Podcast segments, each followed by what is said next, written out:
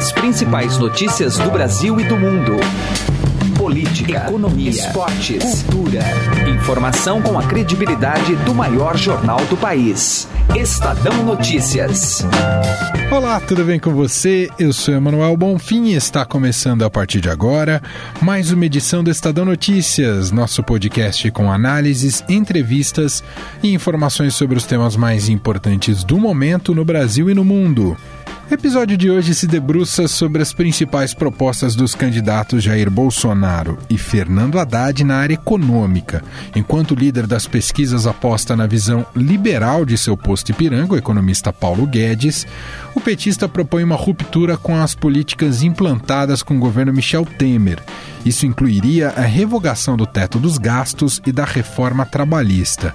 Seja qual for o presidente eleito, os desafios serão tremendos em face do déficit público astronômico, o desemprego elevado e a necessidade de reformas estruturais. Os dois postulantes terão responsabilidade com as contas públicas e apresentam soluções que possam garantir um crescimento econômico sustentável Debatemos este tema com o economista Silvio Campos Neto, da Tendências Consultoria, e participa desta conversa o repórter de economia do Broadcast, da agência Estado, Fernando Nakagawa.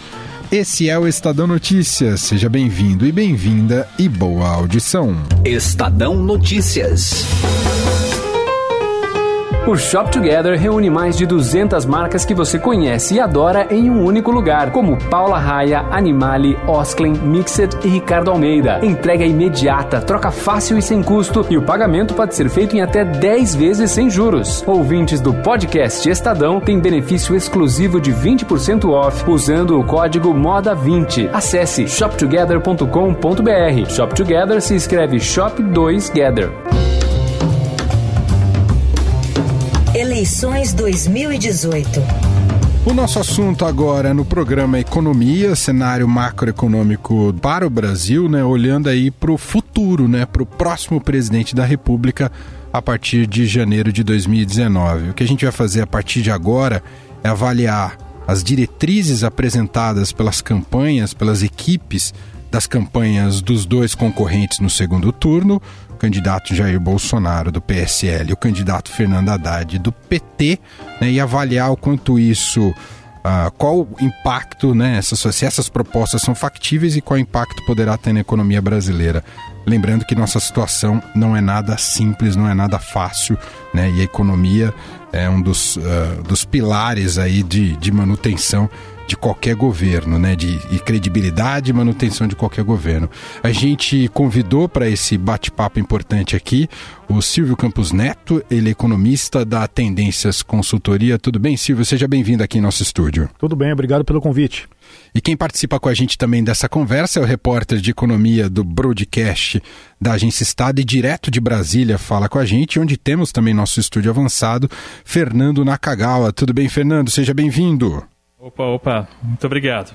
Bom, começar então por esse diagnóstico é, bastante difícil, seja qual presidente assumir a partir de 1 de janeiro de 2019, sabe que o que vai enfrentar em termos de contas públicas, ali da situação fiscal do, do país, é, não é nada fácil. Ah, fora né, o, o, ainda o déficit de, de emprego que temos também no país, né, Silvio? É, realmente, né? Como a gente sabe, a situação econômica é bastante complicada. É, embora o país esteja, sim, em uma recuperação é, lenta, é bem verdade, mas para o próximo presidente os desafios são realmente bem significativos. Acho que a questão fiscal, você tocou bem no assunto, é talvez o ponto mais crítico, não só pelos déficits recorrentes e que tem se refletido num aumento muito rápido e muito forte da dívida, já em níveis muito elevados, né? O Brasil hoje tem uma dívida bruta de quase 80% do PIB. Isso é algo bastante elevado para padrões né, de países emergentes. E aí a gente sabe que a reversão desse quadro passa necessariamente pela questão previdenciária. Quer dizer, não tem como fugir é, desse tema. Eu diria que a prioridade é zero do próximo governo é encaminhar a questão da previdência. Mas não só isso, né? Na verdade, a economia brasileira precisa retomar um caminho não só com a questão fiscal, mas também com outros aspectos ligados à produtividade, à eficiência, é, a melhora de práticas econômicas em si. Lembrando que por um longo período o Brasil tomou medidas econômicas que pesam contra né, a nossa competitividade, a nossa produtividade, e os resultados foram, infelizmente, os que nós vimos: né, uma piora muito acentuada, uma recessão bastante forte e essa dificuldade toda né, de, de recuperação que a gente tem observado. Nakagawa, fica à vontade. Legal, obrigado, Manuel. Silvio, eu queria, falando sobre esse assunto de importância zero na agenda econômica, que é a Previdência. É, durante a campanha, o primeiro, antes do primeiro turno, o pessoal do governo Michel Temer disse que se o eleito topasse o governo poderia tentar é, levar à votação a, o projeto de reforma que está atualmente parado, paradinho lá no Congresso. Nenhum dos dois candidatos que estão no segundo turno, Jair Bolsonaro do PSL e Fernando Haddad do PT, é, indicaram vontade de tocar este projeto adiante. É, inclusive, Bolsonaro, que é tido pelos analistas como mais reformista, é, indicou que teria uma outro, um outro projeto, apresentaria um outro projeto. É, diante desse cenário, Silvio, eu queria ouvir um pouco a tua percepção sobre quais as possibilidades de a gente ter uma reforma da Previdência efetivamente no próximo ano, com a vitória de um ou de outro candidato, e se essa possibilidade hoje te parece menor do que era, por exemplo, seis meses atrás, quando o governo ainda tentava, de alguma maneira, é, aprovar ainda em 2018 essa reforma. É, Fernando, você colocou muito bem. É, realmente essa proposta atual, né, que já tramitou, enfim, já passou numa das comissões, claro que seria o ideal até para que se ganhasse tempo que ela mesma fosse levada adiante, mas, como você disse, nenhum dos candidatos indicou né, nenhuma propensão a isso, é bem improvável né, que isso realmente aconteça nesse ano ainda de 2018. Então, claro, ficaremos aí na dependência do governo eleito né, pegar essa agenda e levar adiante com uma outra proposta, né, então, naturalmente, deixando essa de lado uma nova proposta, que a gente tem hoje de prático né, em relação às sinalizações. Né? De um lado, é, candidatura Haddad indicando é, que tem nessa, é, enfim, entendeu né, a necessidade naturalmente de desfazer uma reforma, mas focando muito na questão da unificação dos sistemas, né, questão de regime próprio né, dos servidores igualando com o INSS, o que é algo importante, né, naturalmente. Talvez não seja o suficiente, é preciso mexer também nas condições do INSS, mas essa unificação de sistemas também é algo é, que, que deve ser feito naturalmente. E do outro lado, o Bolsonaro com uma proposta, né, via Paulo Guedes, de mudança do sistema para um regime de capitalização, que naturalmente, dessa forma, ele não para em pé. Como a gente sabe, é, qualquer tipo de mudança para um regime de capitalização traz consigo um custo de, de transição que é impagável, né? Quer dizer, não há, não há como você é, imaginar aí uma proposta nessa direção. Então, o que se espera nesse caso, né, uma possibilidade de vitória é, do, do, do, candidato Bolsonaro que a sua equipe econômica, entendendo nessa né, impossibilidade de avançar com o regime de capitalização, faça aí sim né, uma proposta, ou pegando a que já está é, que já, já está em tramitação e fazendo alguns ajustes, ou mesmo alguma nova proposta é, que, enfim, né, vá numa direção de realmente mudar o regime atual e não simplesmente é, jogar tudo que está colocado hoje fora e ter, tentar criar um regime do zero de capitalização. Como eu disse, isso é inviável.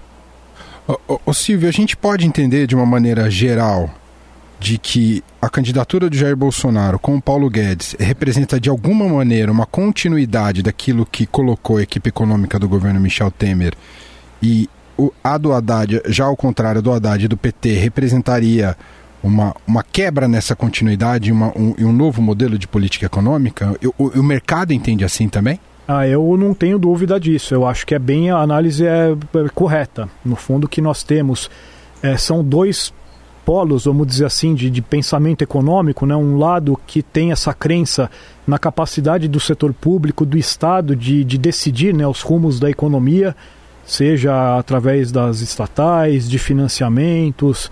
Eu acho que nos últimos dois anos do governo Dilma houve um erro grave. Nós desoneramos as empresas de pagar imposto, imaginando que elas fossem gerar postos de trabalho. Isso não aconteceu. Eu vou eliminar as, as desonerações para equilibrar as contas públicas e retomar aquilo que deu certo, pelo menos até 2012. Durante durante um período todo, nós geramos 20 milhões de postos de trabalho. É, acreditando que o gasto público e a expansão, é, no, no, caso fiscal, é que levaria o país a uma nova onda de crescimento, e de outro, um, um, um, polo, um grupo que acredita que você tem que, no fundo, melhorar as condições para que o setor privado retome os investimentos. Que é essa linha mais liberalizante, mais pró-mercado, é, mais pró-privatizações, que no fundo tem sido seguida, né, mais pró-reformas, né, que tem sido seguida pela equipe que assumiu junto com o governo Temer. Então o que a gente vê é que há, claro, muito mais afinidade da linha de pensamento do Paulo Guedes com a equipe que está lá hoje. A gente tem né, relatos de que há conversas é, bastante frequentes né, entre as equipes. Nós temos que facilitar a vida de quem produz. Como diz o linguajar, linguajar popular, temos que tirar o Estado do cangote de quem realmente está em emprego. Não tem aumento de imposto, não tem criação de CPMF, não existe nada, isso é muito pelo contrário. Vamos partir para privatizações, as 50 estatais feitas pelo último governo do PT e o Paulo Guedes está com uma equipe muito grande e trabalha nesse sentido. A responsabilidade, responsabilidade dele é enorme nessa área. E de outro lado, né, a candidatura Haddad, que representa certamente uma ruptura né, com essa linha mais liberalizante, seria uma volta né, daquele desenvolvimentismo que predominou no período, né, principalmente da, do, do, a partir do segundo governo Lula e também nos governos Dilma. Então acho que é um bom paralelo né, imaginarmos algo nessa linha. Silvio, uma das, um dos esforços da, da candidatura Haddad é, nos últimos, nas últimas semanas, bom, do Bolsonaro também, eu acho, né, é de tentar, de alguma maneira, é, atrair, aglutinar eleitores do centro. Né? Então, as duas candidaturas é, tentaram amenizar o tom com relação às suas ideias, seus valores e tal. E isso, no campo econômico, é aparece de uma maneira curiosa. E aí eu queria ouvir um pouco da tua percepção. Já que, é, por exemplo, o Paulo Guedes disse durante toda a campanha que iria privatizar é, muita coisa, né? Ele, é, e é, o Jair Bolsonaro, candidato, veio ao público para colocar um pouco de panos quentes, disse assim, olha, Banco do Brasil, Caixa não, Eletrobras também não, que até gerou muito ruído no mercado financeiro. A Petrobras, o negócio central continuaria na mão estatal, você poderia vender alguma coisa ali na órbita da Petrobras. E, por outro lado, a candidatura Haddad é, tem sinalizado nos últimos dias alguma um tom um pouco mais ameno, falam até independência do Banco Central, tiraram aquela ideia um pouco curiosa de meta de emprego para o BC e tal.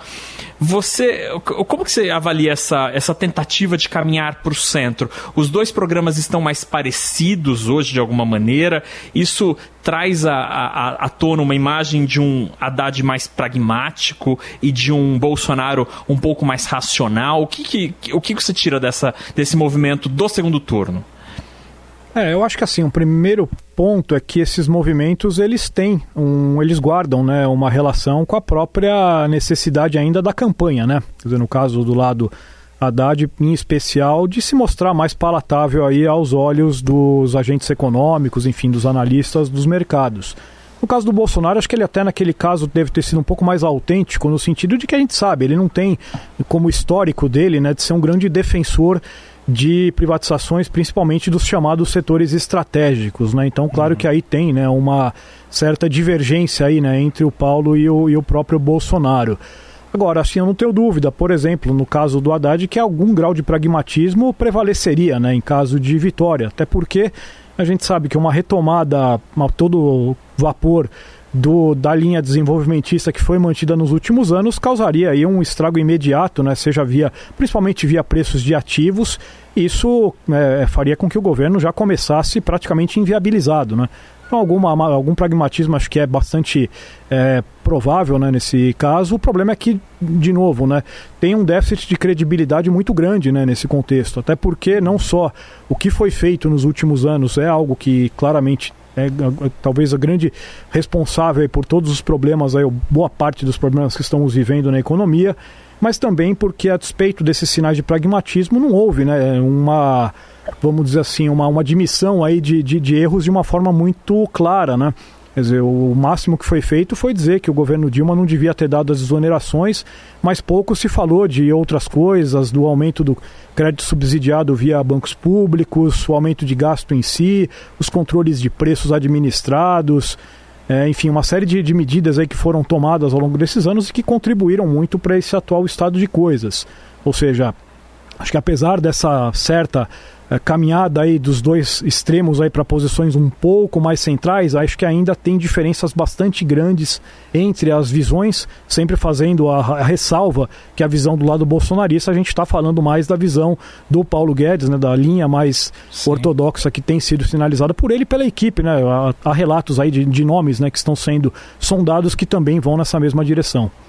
Uhum. E um dos, um dos assuntos que, é, que será necessário tomar uma atitude muito rapidamente, Silvio, é a questão dos combustíveis. Né? Desde a greve dos caminhoneiros, a gente, sociedade brasileira, está pagando um pouquinho de cada litro que é vendido é, nas bombas, né? E essa, essa, esse subsídio termina agora no fim do ano. Nenhum dos dois candidatos disse explicitamente o que pensa, o que me parece temerário. Há tão poucos dias do fim dessa, desse subsídio, ninguém se posicionou de forma clara. É, não temos espaço fiscal. O que daria para fazer e o que, o que você depende das duas, das duas candidaturas sobre esse assunto, Silvio? É, Fernando, esse é um grande enrosco, na verdade, né? É um tema bastante delicado, então a gente sabe que no auge né, da campanha, esses temas né, que despertam essas grandes paixões aí não são é, apontados aí nos detalhes. Acho que essa questão dos combustíveis aí claramente é uma delas. É, agora, o que claramente não dá para fazer é repetir aquela estratégia do controle estrito de preços que veio sendo mantido ao longo de vários anos, né? Mas também possivelmente não se continue no outro extremo que seriam né, esses reajustes diários com base nos parâmetros né, de petróleo e câmbio. Talvez o ideal, eu diria, seria um modelo um pouco híbrido, né, com um período aí de, de, de acomodação, aí de ajuste para esses preços, talvez a cada mês ou a cada três meses. É, mas é difícil né, de tirar né, nesse momento do, do, dos candidatos o que, que eles podem fazer a respeito. Acho que um ponto que pode preocupar, de um lado, né, no lado Haddad é o histórico né, de acreditar nessas estratégias de, de controle de preços, e do lado do Bolsonaro é o fato de que ele tem né, um apoio grande, por exemplo, junto a esses grupos de caminhoneiros e que vão chiar bastante se o preço do diesel voltar a ser é, definido como deve ser, com base nas condições de mercado, né? Então acho que é um tema aí que, que preocupa. É Muitos é deles são fiadores da, é, da campanha é. do Bolsonaro, então, né? É, então é muito difícil nesse momento já é, indicar o que, que é mais provável, mas acho que é um tema aí que a gente tem que acompanhar de lupa, porque a gente está entre a cruz e a espada, né? De um lado, não há espaço fiscal, não se deve controlar preço, né? Muito pelo contrário, mas de outro, né? Com câmbio que agora até voltou um pouco, mas está um pouco mais depreciado do que o padrão dos últimos meses. E o petróleo, que segue mais valorizado lá fora, tem uma pressão aí de custo que tem que ser repassado. Então é, é uma situação bastante delicada. A gente está conversando aqui com o economista da Tendências Consultoria, Silvio Campos Neto. Participa com a gente também aqui Fernando Nakagawa, repórter de economia do broadcast econômico da Agência Estado. Um tema que entrou muito ao longo dessa campanha vi quase todos os candidatos no primeiro turno e que persiste no segundo turno, Silvio Naka, é a questão dos bancos, né? Todo mundo uh, defendendo uma melhor concorrência nesse setor, abertura para outros bancos entrarem aqui no Brasil. Uh, e no caso da candidatura do Fernando Haddad, ele defende mesmo uma reforma do sistema bancário. Uh, como é que a gente deve enxergar isso, hein, Silvio? É, primeiro que assim, eu não entendi muito bem o que, que seria essa reforma, né? Quer dizer, então ela soa muito mais como mais uma tentativa, mais uma política vinda né, do, do, do, PT de tentar controlar atividades econômicas, o que a gente sabe que no fundo não é o caminho, né? Dizer, é claro que temos um problema né, em relação a isso. É, não há dúvida que os spreads são muito altos, algumas linhas de crédito têm taxas que são proibitivas. É, a questão da concorrência acho que é um ponto bastante relevante. Agora, é bom lembrar também, é, muitos falam, né, como até você colocou bem, de atrair é, novos players aqui, novos bancos para o mercado doméstico. Isso é importante, mas vamos lembrar que dois grandes bancos acabaram de sair do Brasil. HSBC e Citibank. Quer dizer, então se o mercado fosse tão atrativo assim, certamente haveria uma fila de bancos querendo entrar e não bancos querendo sair. Ou seja, a situação não é, não é, tão, não é tão simples de ser resolvida como se coloca. Eventualmente tem muitos problemas estruturais aí que estão aí por trás desse problema do, do juro alto. Quer dizer, a gente tem que lembrar, os bancos também estão ou são afetados pelo mesmo custo Brasil que influencia a todos os outros setores e segmentos da economia. Talvez o que eles tenham é eventualmente um poder, uma capacidade de repassar mais claramente esse custo para os seus tomadores, para os seus consumidores, entre aspas. A gente fala de quê? De custos fiscais, de confusão tributária, de insegurança jurídica. Isso é um problema muito sério, não só em relações trabalhistas, mas também e principalmente na recuperação de ativos, ou seja, os bancos emprestam recursos, tem às vezes uma garantia por trás, mas o juiz simplesmente não autoriza a recuperação dessa garantia. Tudo isso vai para o preço, tudo isso vai para os juros. Quer dizer, então acho que tem muitas questões, muitos detalhes aí estruturais que também a gente tem que atacar. E é bem verdade, o Banco Central, na gestão atual do Ilan, tem avançado na chamada Agenda Mais, que são pontos que eles já estão é, caminhando e que devem trazer, já estão trazendo frutos. Mas, de novo, não é tão simples como uma reforma, uma suposta reforma tribu é, bancária, bancária, poderia é, rapidamente resolver essa questão, porque é bastante complexa. Silvio, outro assunto muito polêmico na, na campanha é, são as privatizações. É, o, o, Bolsonaro, que lidera as pesquisas, é, tem indicado que não venderia essas empresas que ele considera estratégica. Ele citou algumas, é, os dois bancos, Banco do Brasil, Caixa Econômica Federal, é, os, o negócio central da Petrobras, Eletrobras, é, são as empresas que eu me lembro, que talvez ele tenha citado mais uma. Mas tirando isso, o que sobra para vender? O que há mais para privatizar? Ele sempre cita as, as empresas estatais que foram criadas no governo, nos governos do PT. Muitas delas não têm, delas não têm nem valor econômico, né? Acho que não teria ninguém querer comprá-las. O que, que há para vender, tirando isso que ele disse que não venderá? É, realmente, né, Fernando? É, o, o, o, grosso, né, o principal é isso, né? E que Sobra os Correios. É, não, pois é, não, os Correios de fato, até uma, uma opção. Mas o que talvez possa ser feito né, é uma, são algumas vendas fatiadas né, de partes dessas empresas. Né? O próprio caso da, da Petrobras tem alguns é, segmentos internos aí que podem ser, de certa forma, divididos e colocados uhum. à venda. Mas não é, não é nada muito claro, não, porque é, é a gente já comentou né, a respeito disso. Né? Aí é uma uhum. divergência entre, entre eles. Né? O Bolsonaro uhum. tem uma visão também não, não muito favorável né, a essas vendas. Acho que o caso da Eletrobras acho que é a mesma coisa. A empresa em si possivelmente não deve ser vendida, eventualmente as distribuidoras sim. É, muito embora com a tal ressalva que ele fez também, que não deve, não pode ser para chinês, né?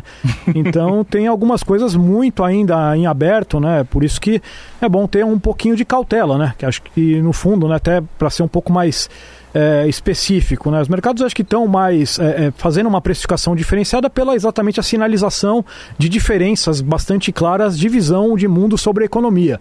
Mas uhum. mesmo nessa agenda bolsonarista que é mais bem vista pelos mercados, tem muitos pontos né, em aberto que vão ter que ser totalmente né, bem esclarecidos caso realmente ele venha a ganhar a eleição. E não vai ter muito tempo para isso, vai ter que ser de forma bastante rápida, eu diria. Muito bem, quero agradecer demais a participação aqui do economista da Tendências Consultoria Silvio Campos Neto, né? A gente avaliando um pouco do cenário para 2019, daquilo que e confrontando com aquilo que propõe tanto o candidato Jair Bolsonaro quanto o candidato Fernando Haddad do PT. Muito obrigado, viu, Silvio? Eu que agradeço, obrigado, então, até a próxima. E agradeço também ao Fernando Nakagawa, repórter de economia do Broadcast, que participou com a gente direto de Brasília, lá do nosso estúdio avançado. Obrigado, viu, Naka? Obrigado, obrigado a você, Manuel, e o Silvio também. Um abração. Um abraço a todos. Direto ao assunto, com José Neumann e Pinto.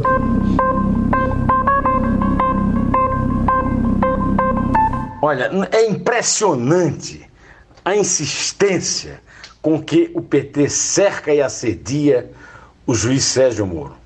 A última foi que o juiz quebrou o sigilo da delação premiada de Antônio Palocci durante o período eleitoral e o partido, através de seus advogados, se dirigiu ao Conselho Nacional de Justiça querendo saber por quê.